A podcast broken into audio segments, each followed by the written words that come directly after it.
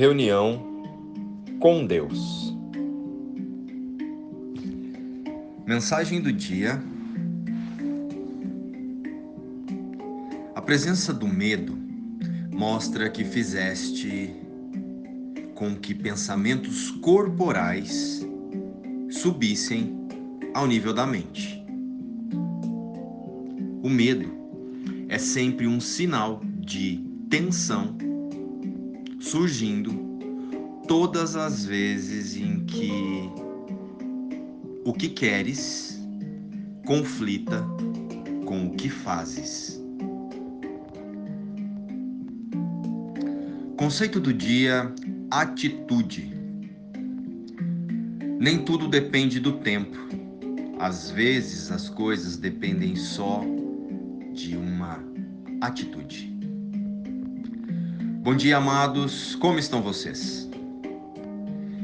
Estão todos prontos para mais uma reunião com Deus?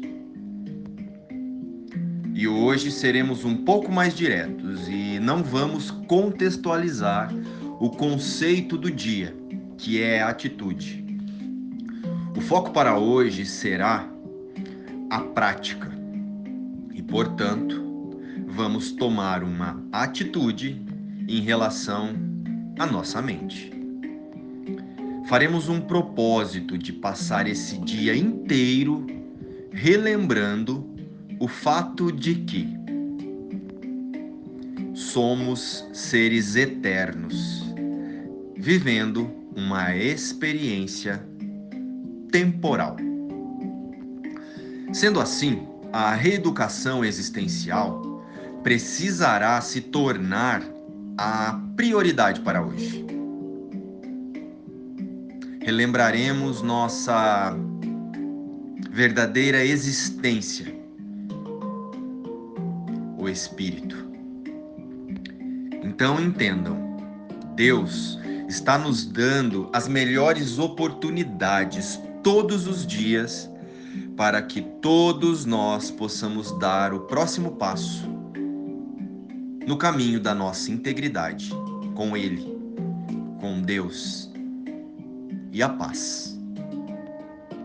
Precisamos compreender que quando temos atitudes como raiva, tristeza, a angústia, a ansiedade, na verdade estamos sentindo medo. O medo é alimentado na mente, através do especialismo que mantemos por nossas metas temporárias.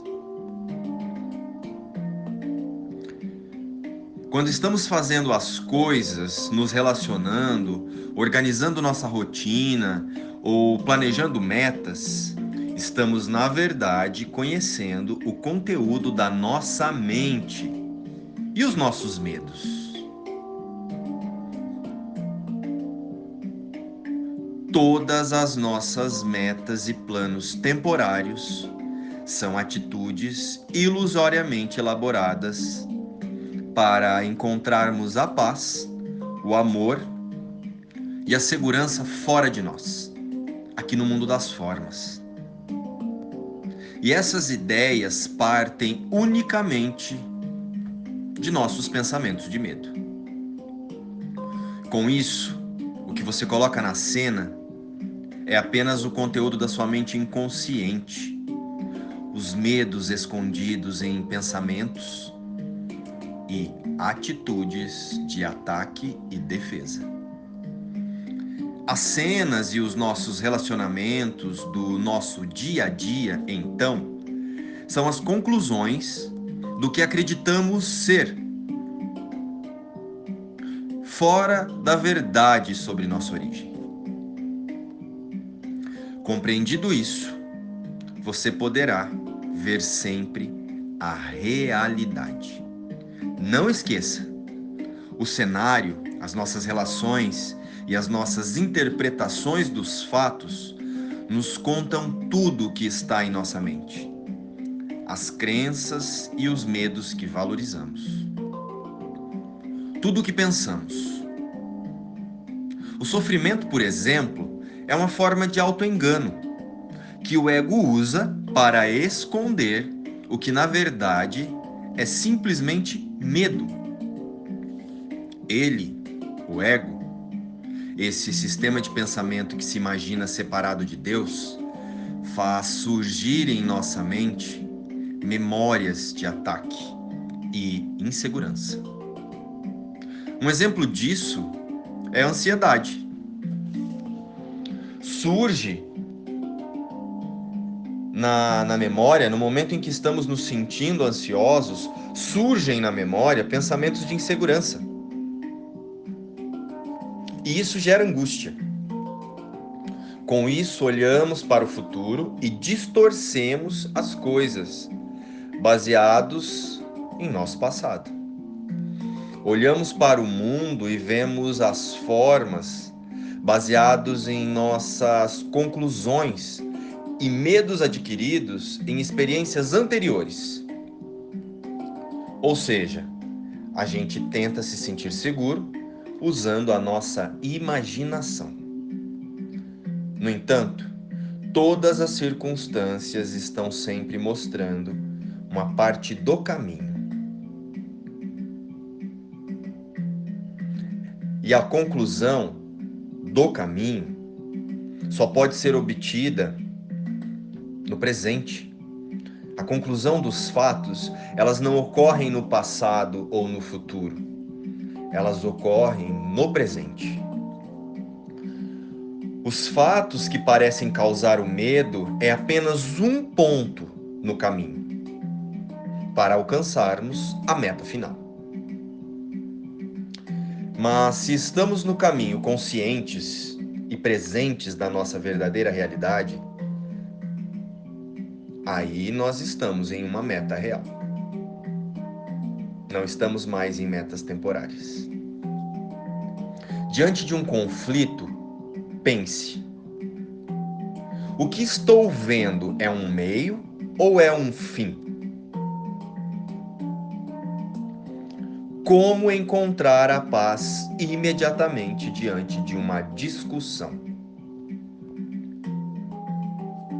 A meta é estar presente, observar o que não vem da verdade, porque nós já somos a paz. E se não estamos vendo a paz na cena, não estamos vendo a verdade. Se há conflito, não há verdade nas circunstâncias. O que está operando na cena são os medos dos envolvidos, se movimentando em um sistema de ataque e defesa. Se tirar o medo dos fatos, encontramos a paz na cena encontramos nossa realidade. A paz nunca esteve distante de nós. E o momento de encontrar a paz é aqui e agora. E não em fatos passados ou imaginações de um futuro. A cura está em relembrarmos quem somos E através da mente no presente, Jesus nos convida a viver um processo e corrigir os equívocos na mente. Porém, nós somos tão teimosos que queremos dizer para ele como deve ser o processo. Por isso, insistimos em procurar a cura e a correção lá fora, no outro, nas coisas, nos cenários. E é por isso que experimentamos as oscilações das emoções na personalidade. Porque ela, a personalidade, não é você. A personalidade é um autoconceito elaborado para proteger o ego. A grande mentira e o maior autoengano está em tentar controlar as nossas sensações, tentando controlar o cenário e as pessoas. Isso é apenas mais uma das ilusões do medo, nos fazendo imaginar que tem algo fora de nós, dos nossos pensamentos, que podem nos ameaçar. Mas nossa atitude para hoje será a de relembrar que o medo não se justifica de forma alguma.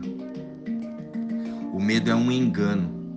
Atesta que tiveste tal como nunca poderia ser.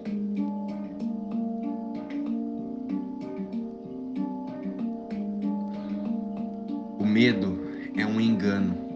Ele atesta que te viste tal como nunca poderia ser.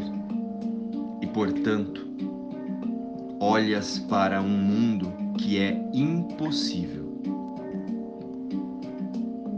Coisa alguma nesse mundo é verdadeira. Não importa a forma sobre a qual possa se apresentar. Testemunha apenas as tuas próprias ilusões sobre ti mesmo. Não nos deixemos enganar hoje. Somos os filhos de Deus, não há medo em nós pois cada um de nós é uma parte do próprio amor. Como são tolos os nossos medos. Permitirias tu que o teu filho sofresse? Dá-nos fé neste dia, para que reconheçamos o teu filho e o libertemos que nós o perdoemos em teu nome, para que possamos compreender a sua santidade e sentir o amor por ele, que é também o teu amor. O medo não se justifica de forma alguma. Aqui, Jesus está nos convidando a olhar para nós mesmos como filhos de Deus que somos. Luz e paz. Inspiração. Um curso em milagres.